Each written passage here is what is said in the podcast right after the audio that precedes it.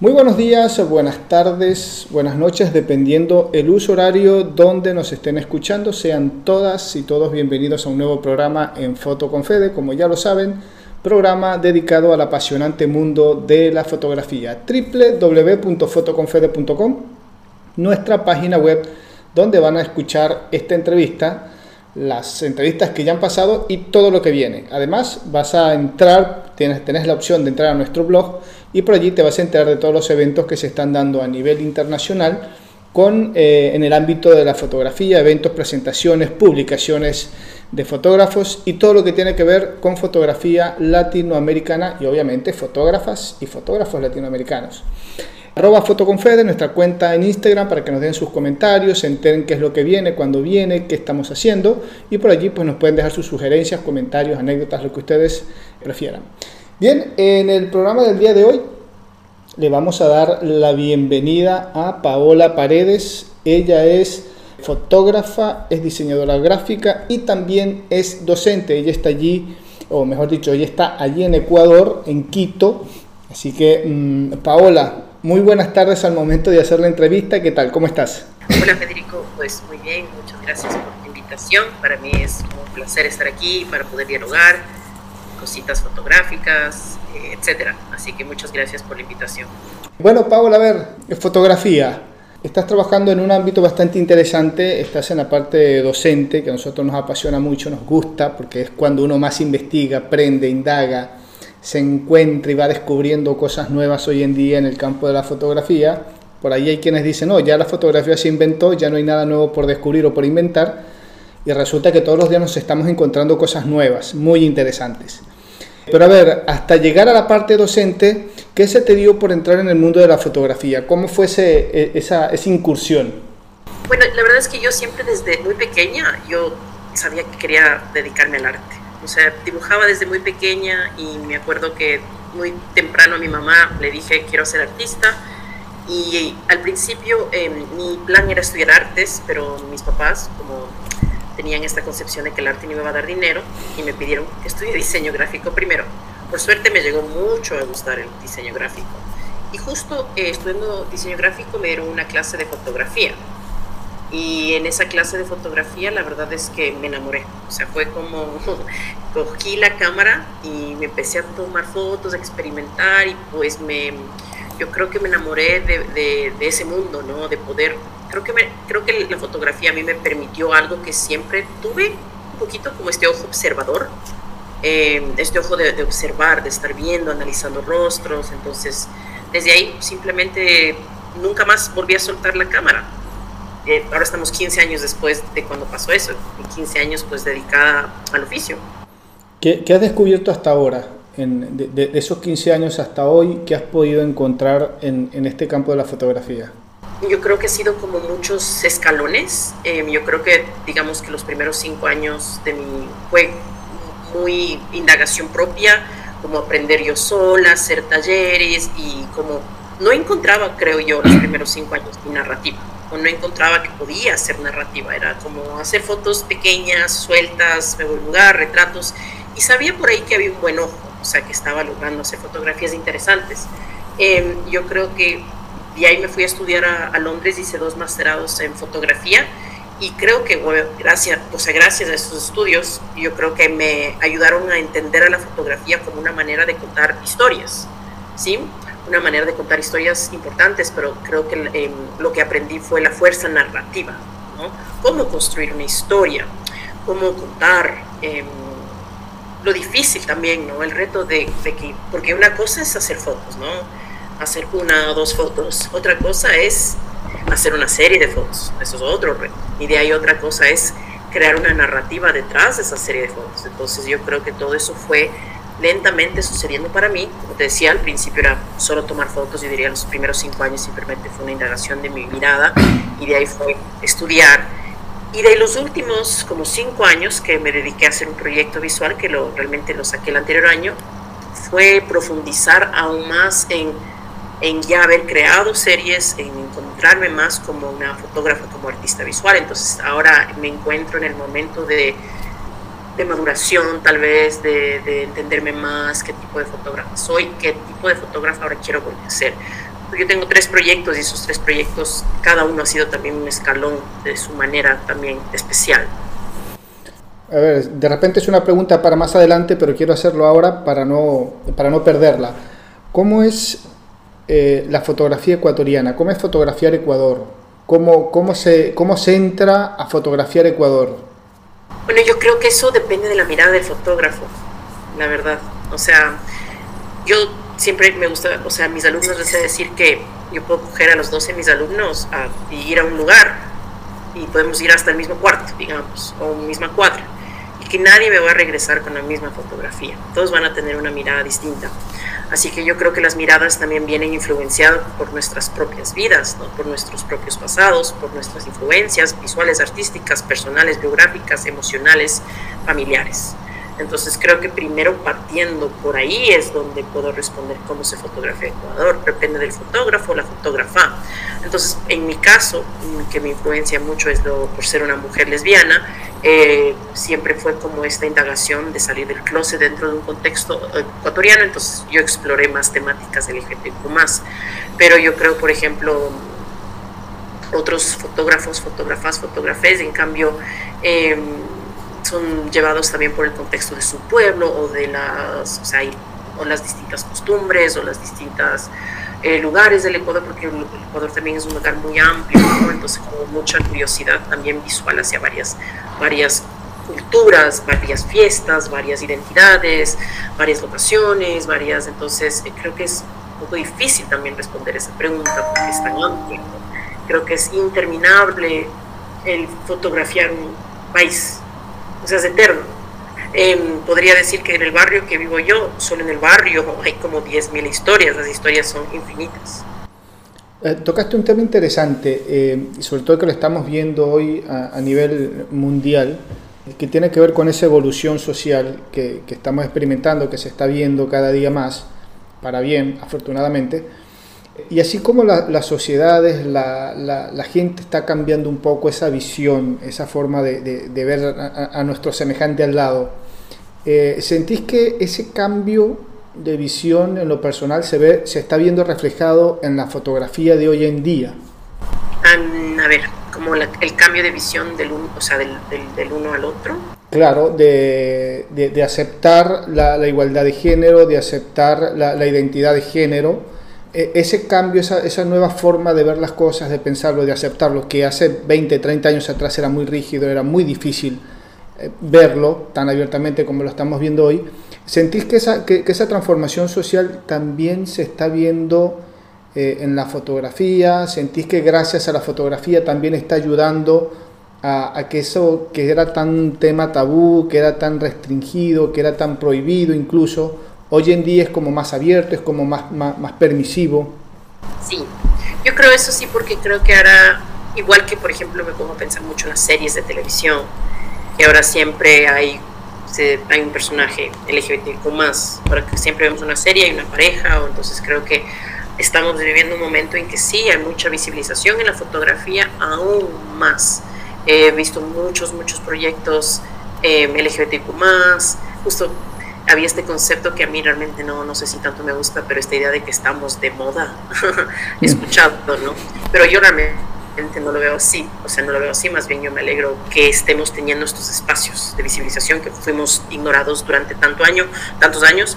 Yo creo que en Ecuador también está pasando eso, es muchísimo, ¿no? Estas, estas, hay, está habiendo nuevas maneras de mirarnos, de representarnos, de, de colocarnos, de visibilizarnos en el campo del arte, en el campo visual, en el campo político. Entonces sí, sí veo muchos, muchos cambios. Y ahora, si puedo responder si es por la fotografía, yo creo que, que podría, o sea, si es que el cine y, la, y las series también son una forma de fotografía y obviamente la fotografía también, yo creo que sí, porque por ejemplo también en las redes sociales, ¿no? lo que más consumimos hoy en día es fotografías también, estamos constantemente. Yo sí como que empiezo a ver como estas como nuevas identidades LGBTQ más haciendo más, siendo más visibilizadas en todas, en todas formas y en todos contextos, entonces supongo que sí, claro que sí. Y ese nuevo haber o, eso, o esa nueva, nueva temática, ¿cómo se logra narrar a través de la fotografía. Recién estabas hablando y, me fui hace unos cuantos años atrás eh, de la forma de fotografiar que teníamos, que era la foto que normalmente iba para prensa y ahí hasta ahí. Era no se hablaba tanto o no era tan común como hoy en día el tema de, hablar de narrativa fotográfica, el, tema de hablar de fotografía documental, el tema de hablar por allí del famoso storytelling, de quiero contar una historia a través de fotografías, antes era un poco complejo, por lo, menos lo recuerdo yo así, eh, no era un tema que se hablaba mucho, era la foto que iba para prensa, la foto familiar, ese álbum familiar, un par de fotos aisladas, como bien lo dijiste hace un momento, pero ya hoy en día estas nuevas generaciones, afortunadamente, en estos nuevos tiempos estamos eh, creciendo al lado de la fotografía con este discurso, con narrativas, con contar historias. Es que creo que es que creo que en la actualidad tenemos más herramientas que se nos hacen posibles volverte un storyteller, un storyteller o un narrador visual independiente.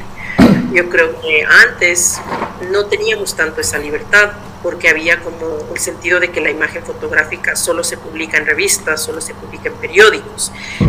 Y por más que uno tenía el deseo tal vez de contar historias, no es que les podía, no, es que no les no podían masificar tan fácilmente sus ideas, ¿no? O muchos fotógrafos, fotógrafos que lo hicieron en su tiempo, ¿no? Que igual crearon series, crearon libros, o sea, el storytelling ha existido realmente desde que hay el inicio de la fotografía. con, con, la creación de las revistas, siempre cuando empezaron las revistas ilustradas, la narrativa y el storytelling han estado presentes. Pero lo que yo creo que ha cambiado hoy en día es que tenemos mucha más facilidad de poder publicar de una manera más autónoma nuestras historias. Entonces, con la con, con raíz del Internet, entonces surgieron páginas web independientes, ¿no? Entonces no tengo necesariamente un periódico, una revista que me publique, pero yo puedo subir mis historias a una página web. Y es lo que hacemos los fotógrafos, ¿no?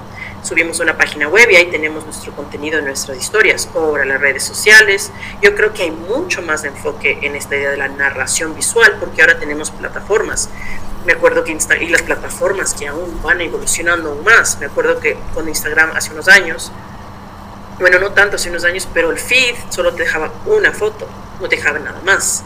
Y ahora te deja 10 fotos. Y ahora esas 10 fotos puedo hacer. Y ahora creo que de hecho, a mí me asusta un poco que cada vez el storytelling se pone mucho más ambicioso. Porque ahora ya no hay fotografías, ya no bastan. Ahora eh, los bueno, content creators o los, los, los, que crean contenido hacen reels, ahora si no hacen reels para contar tus historias, entonces cada, a mí, si te soy sincera, a ratos me abrumo porque siento que no me avanzo, ¿no? que estoy como creando mis proyectos visuales, pero por otro lado, las redes también demandan tanto, entonces creo que los tiempos que estamos ahorita hay una fuerte, fuerte énfasis en la narrativa como sea, ¿sí? Creo que hasta personas que no son fotógrafas, o sea, cualquier persona que es dueño de un Instagram, hasta siente esa presión también de estar compartiendo historias. O sea, sobre todo yo creo que ahorita vivimos en una en, una actualidad muy enfocada en la narrativa. Hace, hace poco, hace un, par de días atrás, estuvimos indagando, estuvimos revisando, nos encontramos con una noticia que por allí la veo y la veo y la vuelvo a leer y la vuelvo a ver, porque con el famoso tema de la inteligencia artificial hoy en día ya hay programas que crean imágenes a partir de un texto. Eh, yo me siento, escribo con detalle una, una escena, un escenario, y la computadora me reproduce ese texto que le estoy contando, que le estoy pidiendo, me lo reproduce en una imagen, en una fotografía. Vamos a decir imagen porque tanto como foto no es, en, la, esencia de la fotografía no es, pero es una imagen. Y son imágenes realmente muy, muy realistas que, yo digo, bueno, eh, no sé si por ahí lo, has tenido la oportunidad de ver, el, la famosa historia de Donald Trump siendo detenido en, Estados Unidos. Después que uno se da cuenta o cuando uno se entera que es, eh, una, es algo hecho por, por inteligencia artificial, da un poquito de jocosidad, de gracia, pero uno dice, cuidado que hasta dónde vamos a llegar ahora en un futuro con los famosos fake news, cuando sabemos que esa imagen es real o no, porque realmente es muy, muy realista la, la, la serie, porque no es una foto, son, es una seguidilla de 10 fotos eh, donde se ve la escena de que están deteniendo a Donald Trump en medio de, la calle entre policías. Y es muy real. Entonces digo, ¿hasta dónde? Tiene, todo esto tiene que ver un poco con un seminario, me imagino, yo atando cabos aquí a lo ciego, tiene que ver un poco con un tema que presentaste en un seminario hace poco sobre la descolonización de la mirada fotográfica. Tiene que ver mucho con la ética, con, con todo esto que estamos conversando ahora. O sea, claro, yo escuchándote hablar eso, sí vi las, esas imágenes que me comentas, sí las vi. Eh, qué miedo. o sea, te escucho y me da miedo. Porque tú dices hasta dónde, mm, hasta dónde estamos, llegando esta manipulación de la verdad. ¿no? Entonces, en, en general la, la, fotografía siempre ha tenido esta relación con la verdad muy interesante, ¿no? de la veracidad, de qué tan cierta es una fotografía. Por mucho tiempo fue pensada como la evidencia absoluta, algo sagrado, y después se fue cuestionando, ¿no? La fotografía existe más como una opinión, la fotografía miente, manipula, entonces de ahí nos dimos cuenta que la fotografía puede mentir y puede manipular de un montón de diferentes formas. Y siempre creo que este concepto hacia la realidad de la fotografía siempre ha ido como aumentando aún más, como, y con el tiempo también siento que nos volvemos más desconfiados en general por estas también, esta es todo lo que ha pasado en los últimos, que será 10 años alrededor de los fake news. ¿no? Sí. Entonces, claro que este tipo de eh, inteligencias artificiales eh, dan un poquito de temor, definitivamente, porque hasta dónde vamos a llegar. Y creo que es como llegar al extremo de desconfiar completamente de la fotografía. O sea, para mí es, empezamos con una confianza total, velocidad, evidencia, una cierta desconfianza, los debates nuevos, la ética fotográfica, y ahorita nos podemos encontrar en una nueva era de, realmente desconfiar de la fotografía, si están naciendo estas nuevas formas de, crear imágenes, ¿no? de manipular imágenes, porque muy fácilmente creas una de esas imágenes, te haces un titular falso y pues empiezas a esparcir mentiras. Entonces creo que si es algo, bien que me mencionas, porque yo siento que si es algo que deberíamos concientizar, dialogar, em, no sé la respuesta, y claro, obviamente va muy arraigada a la ética, ¿no?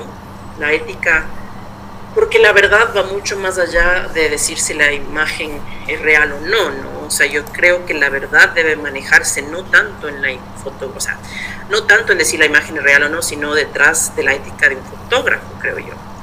Creo que es difícil que un fotógrafo sea 100% objetivo cuando crea historias, yo sí creo que eso es posible a ratos, siempre va a tener un cierto filtro, una cierta influencia, una cierta noción, pero siento que sí hay una responsabilidad ética, no quiero decir de decir la verdad, porque eso suena como muy romántico, extremo, pero de sí poder acercarnos con cierta veracidad y honestidad a nuestros relatos. Entonces, yo siempre digo que el rol más está dentro del fotógrafo.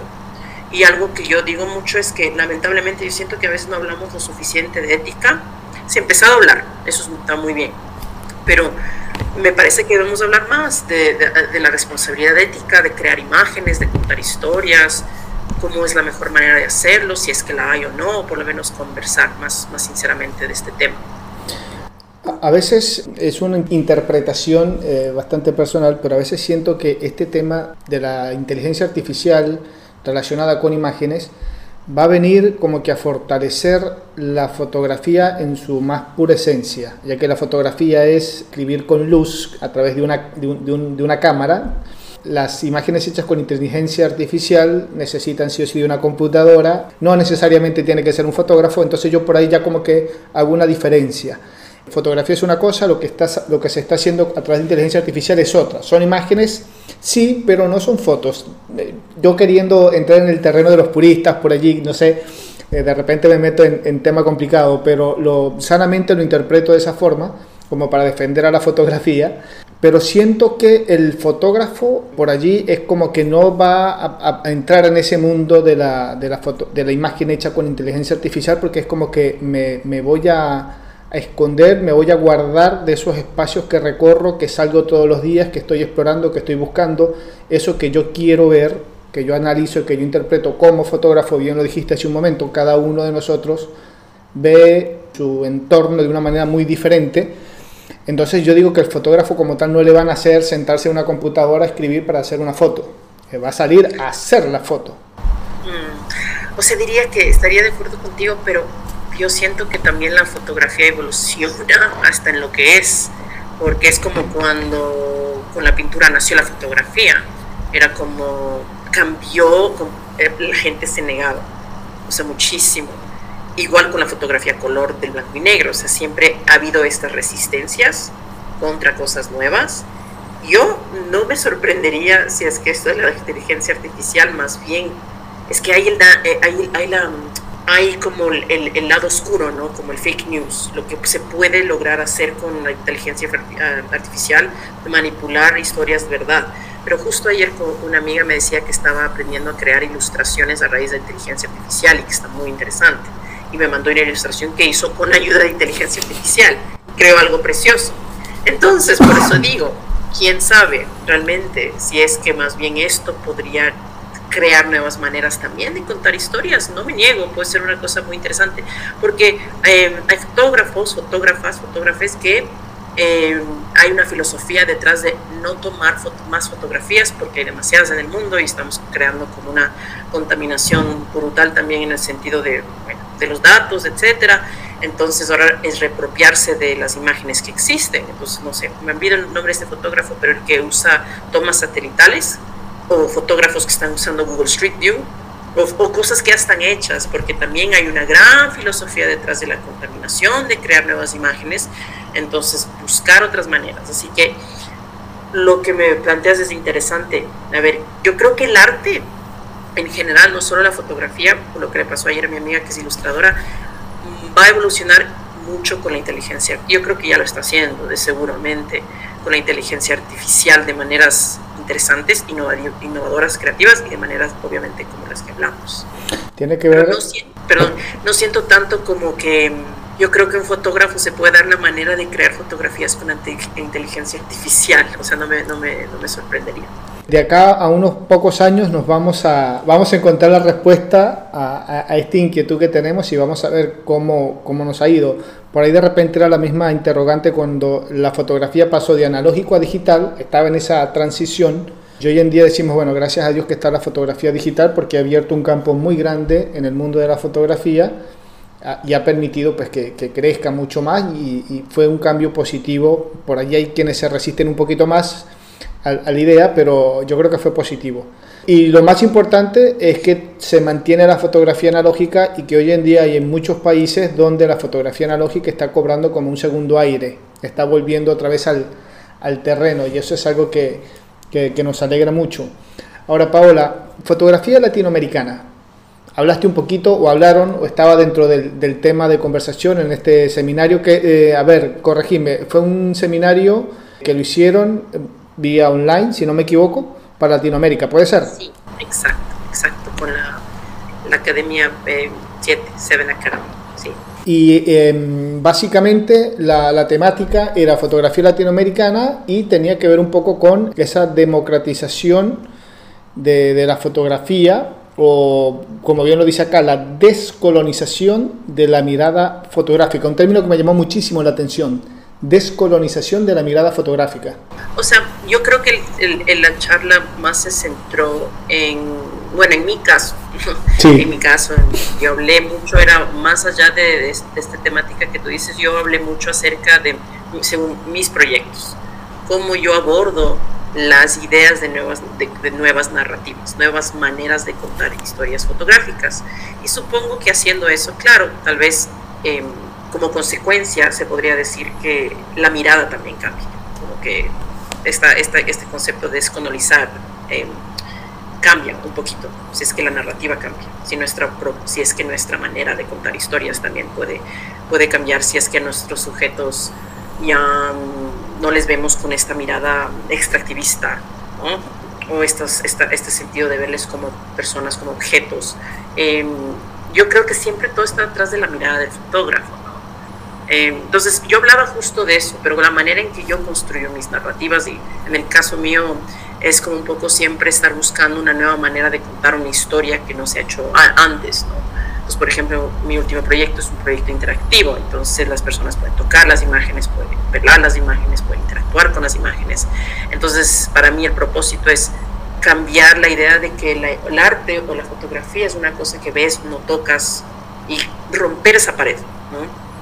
Porque también siempre ha habido esta, o, hay esta relación como muy elitista hacia el arte, ¿no? Hacia, no, seas, no, no, no hay una relación tan transversal, tan directa, ¿no?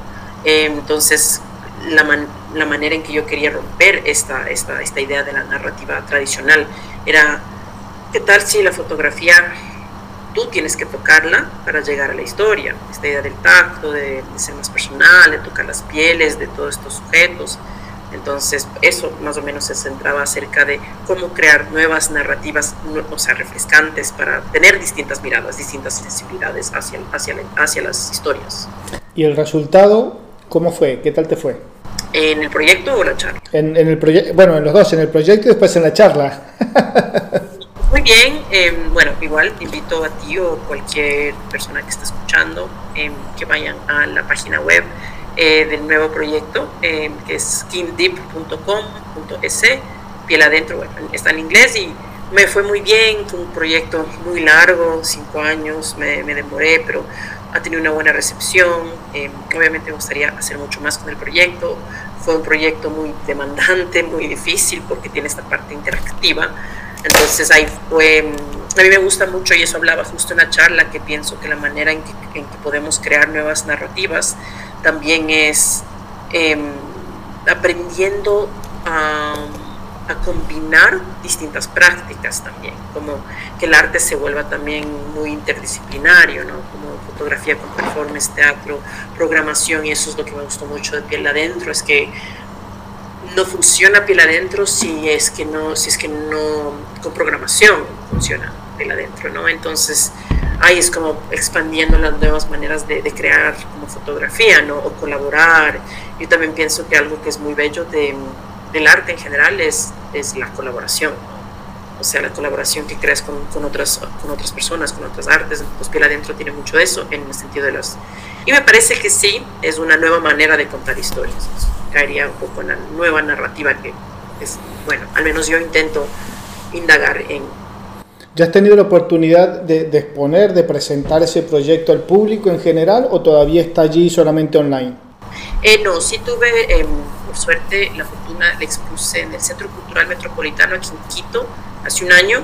Es el, el, museo, diría, uno de los museos más grandes de Quito, y pues ahí estuvo dos meses. Eh, yo diría que fueron alrededor de unas 15 mil personas, entonces, eh, ese, sí, piel adentro, por suerte, sí ha volado con sus alas. Eh, también le expuse en, en Nueva York, en el Bronx, estuvo ahí en el Bronx Documentary Center, que es un lugar genial y de ahí en Uruguay recién en noviembre un pequeño evento. Entonces, bueno, pero el propósito es que igual siga. Pero sí pueden verlo online, es amigable para aparatos telefónicos, tablets, etcétera. Por curioso que, que, soy y siempre amante de la fotografía y de conocer estas cosas, ¿va a estar circulando por, por algunos, eh, por otros países o por el momento ya lo tenés congelado? ¿En la exposición? Y, congelado no, solo que eh, me toca mucho moverme más, más que nada, tú sabrás cómo es. Todos, bueno, cualquiera que esté escuchando y se, sepa que toca mucho moverse, entonces yo estaba ocupada en otras cositas, pero sí, me gustaría que definitivamente vaya por otros lugares. Bueno, esperemos que alguien que esté escuchando el programa por allí tenga la facilidad, la oportunidad de decir, bueno, pero yo conozco a que puede ayudar a traerlo o eh, tengo el espacio y vamos a presentarlo, vamos a... Quien quita por allí se pone en contacto después y, te llama y resulta que puedes hacer la exposición por acá, por, digo yo, Buenos Aires, por allí nos están escuchando en Colombia o en Venezuela o en Panamá y, se, y, y por ahí se va, va repicando la exposición. Eso esperemos, que cualquier persona que está oyendo y bueno, le interese un proyecto interactivo, pues ahí está. Ahí está. ¿Y has tenido la oportunidad de recoger esas eh, impresiones del público, de la gente que va, que mira el proyecto, que toca, como decís vos, que toca, que ve, que hurga, que escudriña? ¿Cuál es la, la sensación que recoges del público? Eh, yo creo que es algo, algo, muy bonito que pasa con Piel Adentro, que lo he visto en las exposiciones, es, eh, yo las expongo de dos maneras, tablets em, y también pueden una foto, un QR y tu teléfono. ¿no? A veces yo le digo a, los, a la gente, toca, pueden tocar la foto eh, y les indico, y cuando la tocan y la pelan, eh, la reacción es ¡ah! como que de sorpresa. Eso, eso, eso a mí, para, para, mí ha sido muy grato. Cuando puedo ver esa sorpresa de que, wow, estoy tocando la imagen y algo pasa, se transforma. Eh, eso, eso ha sido como lo más, lo más bonito de, este proyecto, que romper yo. Y eh, interesante también es cómo les cuesta a la, gente en general romper esa barrera, cómo toca la imagen, es como, mm, lo voy a ensuciar, la voy, se debe tocar, entonces es, es, es, el piel adentro yo siento que es muy lúdico, eh, invita mucho al juego. Sí, porque normalmente cuando uno va a una exposición es, siempre es más o menos, ya sin que a uno le digan, el no tocar y el mantenerse por lo menos a un metro de distancia de la obra, sea un cuadro, una escultura, lo que sea. No hay que acercarse mucho. Entonces romper con esa estructura mental de decir, puedo tocar, eh, es como que cuesta un poquito. Pero eh, lo interesante es eso, realmente algo original, bastante, la verdad, bastante agradable, decir, bueno, puedo ir, puedo tocar, a ver qué pasa. De repente por ahí es como que hay una conexión mayor con la imagen, con la fotografía. Es como que una compenetración más del público con lo que estoy viendo. Porque no es nada más observar, ya es tocar. Y es otra cosa. Exacto, eso mismo, es otra cosa. Es que el público, el público sea parte de la historia. De hecho, que adentro yo creo que si es que no hay el público, no sucede la historia. O sea, de hecho el público se vuelve parte de la narrativa. Y eso es muy, muy interesante.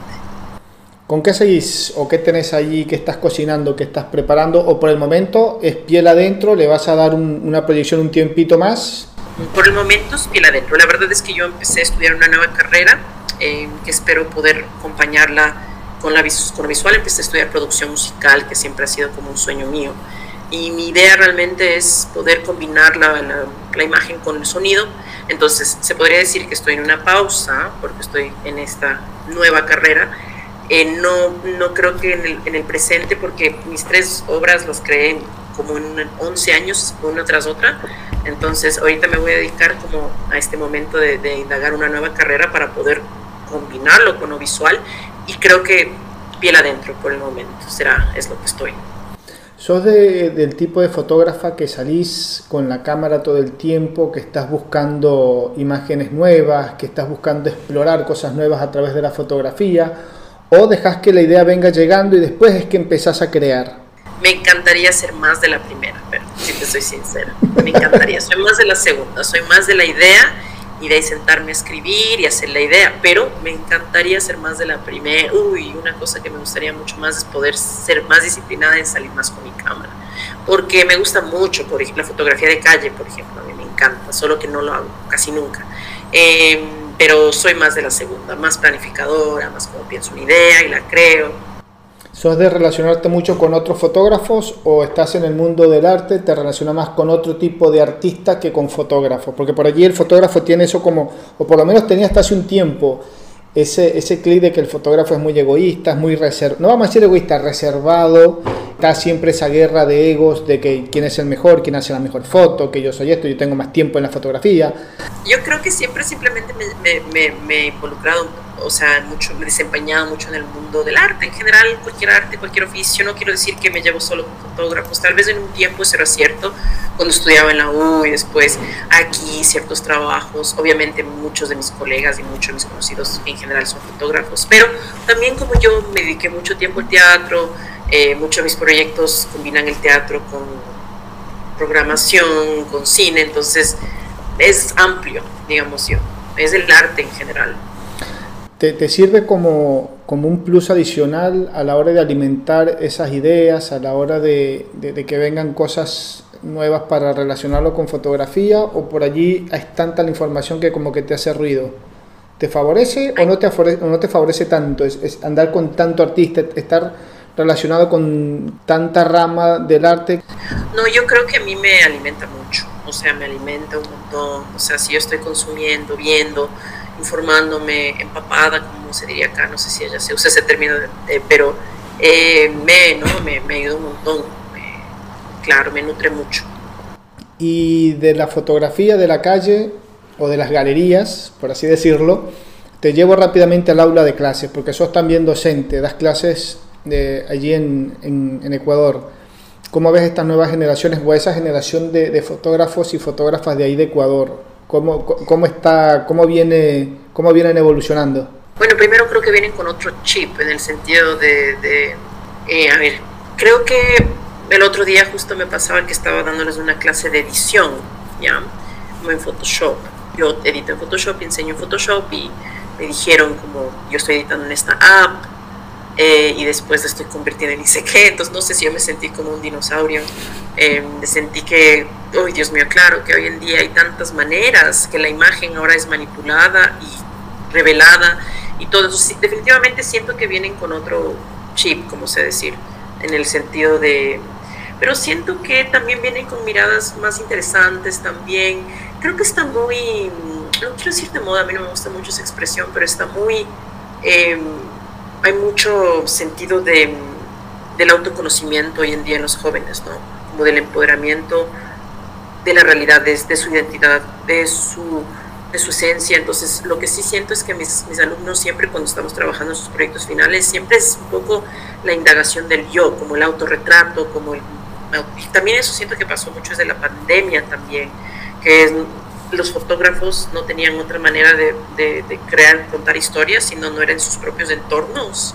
Entonces yo creo que justo en el tiempo de la pandemia pasó mucho esta cuestión de virar la cámara a la narrativa propia. Entonces creo que ahorita está mucho en la narrativa de uno, la narrativa de los mundos interiores de cada uno. Yo creo que mis alumnos he visto mucho eso, ¿no? Este deseo de indagarse, que a mí me parece bellísimo. A mí, yo siempre diré que la fotografía me parece la mejor manera de catarsis y de terapia. bueno, en mi caso me ha servido, de, conocerse, de fotografiarte, de, em, de sí, como fototerapia, me gusta mucho ese término, entonces creo que la, eso es bello de la cámara. Sí, bueno, bien lo dijiste, la, la, famosa, el famoso término de fototerapia, que por allí es algo, un término relativamente nuevo, pero que cada día como que va creciendo más y más y hay muchos fotógrafos y fotógrafas que le están poniendo en práctica la famosa fototerapia. Por allí estuvimos conversando, creo que una fotógrafa de Colombia que hablaba un poco de, eso de la fototerapia, bastante interesante. Paola, ya como para ir cerrando un poco la, la charla, para no quitarte más tiempo, sabemos que estás ocupadita haciendo otros proyectos, otros trabajos por allí. Este, tu visión general de la fotografía, si, puede ser la fotografía lo, más macro o la fotografía eh, latinoamericana, la fotografía de, de, tu entorno, ¿cómo la ves? Encontrándose siempre en nuevas formas. Creo que la fotografía no es algo estático, o sea, no es como fotografía documental, fotográfico, periodismo, eh, artística. Yo creo que está viendo un cruce muy interesante de todo, ¿no? Em, eso está interesante, ¿no? Y también esta, esta cruce de cuestionarnos las nuevas narrativas de realidad o falso, las dos cosas. O sea, creo que está, está pasando cosas muy interesantes, la ficción, Em, en la fotografía creo que también lo que te decía, la práctica interdisciplinaria, muchos fotógrafos son performance con fotografía, fotografía interactiva, fotografía, entonces está cada vez abriéndose. Ahora, ¿qué pienso yo? Porque al principio tu, tu, tu, pregunta era muy general de qué pienso de la fotografía, pero para mí es, mí la razón que a mí yo me he enamorado de la fotografía y trato, por ejemplo, que mis alumnos se enamoren de la fotografía, porque para mí la fotografía es el acto de observar la vida, ¿sí? Y para mí el observar la vida es una cosa muy bella, una cosa muy bella, es observar cada los instantes, los momentos, saliendo de la calle, los rincones, la luz, entonces es volvernos conscientes a la larga con lo que está en nuestros alrededores y no tan desconectados. Entonces a mí me encanta que la fotografía te ofrece el poder observar al otro, a los otros momentos, etcétera. Paula, para que las personas que estén interesadas en conocer un poco tu trabajo, por dónde lo pueden ubicar, por dónde te pueden, o por ahí te quieren hacer alguna consulta, si quieren sumar algún proyecto, te tienen que hacer alguna pregunta, por allí no sabemos, eh, ¿por dónde te ubican? Para ver cualquier proyecto mío, el nuevo interactivo, los otros dos a www.paolaparedes.com. Y si no, me pueden encontrar en mis redes, en Facebook, Instagram, como arroba Paola Paredes Photography en inglés, y ahí me pueden contactar o cualquier cosa. Ahí está, buenísimo. Entonces ya por allí vamos a ver piel adentro, www.paolaparedes.com. Sí, ajá, punto com, Ah, ok. Y entonces por allí el proyecto que no podemos dejar de ver, ya nos vamos a meter a indagar porque somos muy curiosos, muy impacientes también, muy ansiosos. vamos a estar eh, revisando, vamos a estar viendo tu proyecto Piel Adentro y bueno, ahí conversamos y, vamos descubriendo cosas, cosas nuevas, que es la idea también del programa, ir conociendo lo que este, se está haciendo en Latinoamérica a través de los autores, las autoras de, de, la fotografía. ¿Quién mejor que nosotros para, para, saber qué estamos haciendo? Paola, te agradezco mucho esta, esta charlita, esto, este ratito de, de, conversación, de programa. Y bueno, el mejor de los éxitos para lo, que, para lo que va de año, lo que resta de año, que sigan llegando historias y como decimos acá en el programa, las puertas abiertas para dar a conocer los proyectos que vienen, que ojalá sean muchos Así que cuando quieras conversar, compartir algo con toda Latinoamérica, acá tenés las puertas abiertas del programa para eso. Ya, muchas gracias Federico por, por la invitación, me ha encantado bueno, dialogar contigo estos, estos minuticos, así que muchas gracias. Escuchábamos entonces a Paola Paredes, fotógrafa, diseñadora gráfica, docente, próximamente productora musical este, desde Ecuador, desde Quito, Ecuador. Esperemos que sí, me está cruzando los dedos eh, Paola cuando digo productora musical. desde allí, desde Quito, desde Ecuador, estuvimos conversando entonces con Paola Paredes. Ya saben, www.fotoconfede.com, por allí vas a escuchar este programa, vas a ver imágenes, vas a ver notas vas a ver nuestro blog donde estamos publicando permanentemente actividades que se están desarrollando en Latinoamérica, eventos internacionales, publicaciones de obras de fotógrafos latinoamericanos. Hay de todo un poquito eh, para conocer, para indagar, para darnos cuenta de qué pasa en el mundo de la fotografía. Si estás empezando, si tenés una trayectoria más o menos corta, mediana, larga, no importa www.fotoconfede.com. Por allí vas a conocer, ver, indagar, curiosear un poquito de la fotografía latinoamericana. Arroba Fotoconfede, nuestra cuenta en Instagram. Por allí también nos siguen, nos dejan sus comentarios, sus preguntas, sus inquietudes. Gustosamente vamos a estar respondiendo. Federico Murúa, quien los acompañó junto con Paola Paredes en, este, en esta horita de programa. Nos despedimos, será hasta el próximo jueves donde estaremos con un programa de corte similar. No sabemos si va a ser fotógrafo o fotógrafa, pero va a ser latinoamericano y lo vamos a pasar súper genial. Nos encontramos la próxima semana. Chau, chau.